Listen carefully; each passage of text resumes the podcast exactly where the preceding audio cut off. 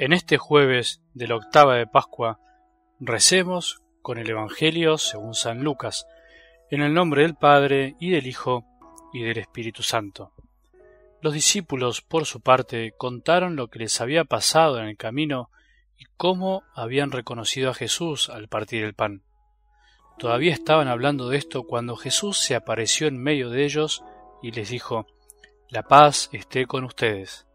Atónitos y llenos de temor, creían ver un espíritu, pero Jesús les preguntó, ¿Por qué están turbados y se les presentan esas dudas?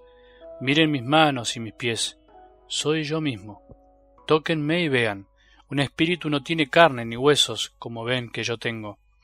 Y diciendo esto les mostró sus manos y sus pies. Era tal la alegría y la admiración de los discípulos que se resistían a creer.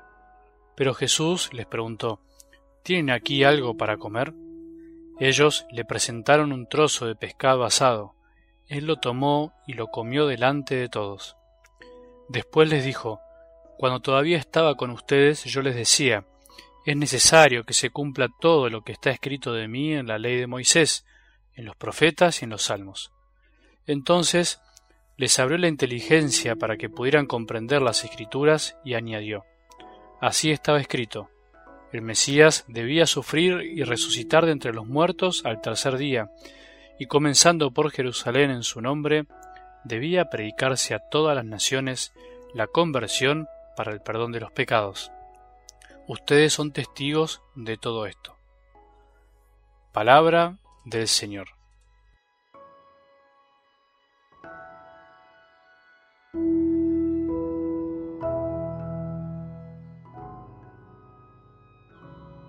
Por ahí te va a sorprender un poco lo que te voy a decir, lo que me digo siempre a mí mismo.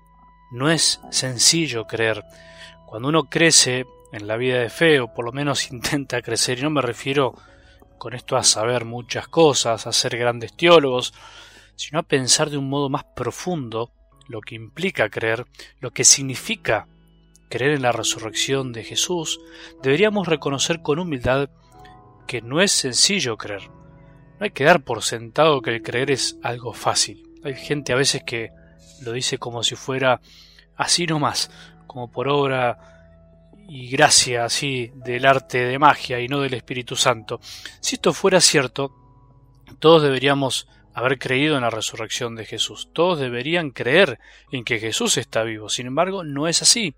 Las evidencias nos llueven por todos lados. Las evidencias de que no es evidente valga la redundancia, creer que Dios se haya hecho hombre, de que haya muerto y resucitado por nosotros. Incluso podríamos decir que cuanto más evidencias, entre comillas, buscamos, en el sentido científico de la palabra, más obstáculos podríamos encontrar. Si vos y yo creemos, se lo debemos a la gracia que recibimos para acoger la fe y responderle a Jesús, y muy poquito a nosotros mismos. Todo es gracia. Por eso, Qué buena oportunidad para pedirle a Jesús que nos abra la inteligencia para que podamos comprender las escrituras. Es buen día para hacer esto, porque justamente en algo del Evangelio de hoy, Lucas lo dice claramente, les abrió la inteligencia para que pudieran comprender. Esto es algo que tenemos que pedir siempre y que a veces nos olvidamos. Yo me lo olvido también. Si todos los días hiciéramos este ejercicio, si todos los días nos acordáramos de pedirle a Jesús, qué distinto sería todo. Sin la gracia que viene de lo alto, sin la gracia que viene de Jesús, no podemos comprender en su totalidad todo lo que está escrito para nuestra enseñanza, para nuestra santidad. Señor, que hoy podamos comprender un poco más. Señor, te pedimos que hoy nos abras un poco más la inteligencia de la mente y del corazón, para poder encontrarte en las Escrituras, para poder reconocer al resucitado a nuestro alrededor, en cada palabra, en cada gesto, en cada misa, en cada Eucaristía. Señor, acompañanos como a los discípulos de Maús, explícanos las cosas porque nuestra mente es lenta y pequeña. Señor, te pedimos que te nos manifiestes, así somos testigos de todo esto ante el mundo que no cree y vive como si no existieras. Te pedimos esto y todo lo que nuestro corazón no se anima a pedir.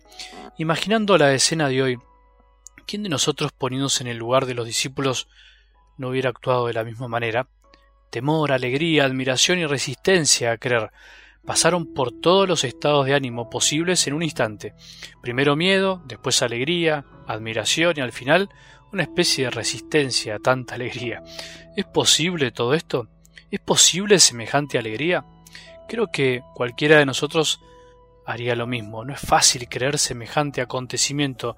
No es fácil creer cuando la alegría es demasiado grande. Evidentemente no habían comprendido ni las escrituras ni lo que Jesús les había dicho de tantas maneras y tantas veces.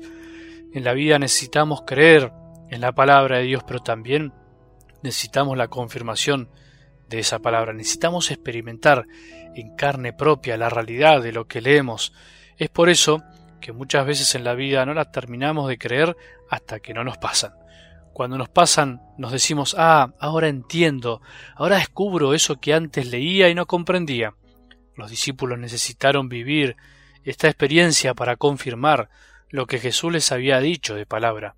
Nosotros también hoy necesitamos experimentar la presencia real de Jesús en nuestras vidas para ser testigos verdaderos de Él en el mundo. Si no, ¿de qué somos testigos? Cristiano es el que cree en Jesús, cree en la palabra de Dios, pero no solo cree, sino que lo experimenta, lo vive, y como lo experimenta y lo vive, es testigo de lo que cree y vive, refleja con su vida lo que lee, cree y experimenta. Estos días de Pascua son días para volver a experimentar, para volver a creer que Jesús está vivo y nos pide que con nuestro testimonio mostremos que esto es verdad.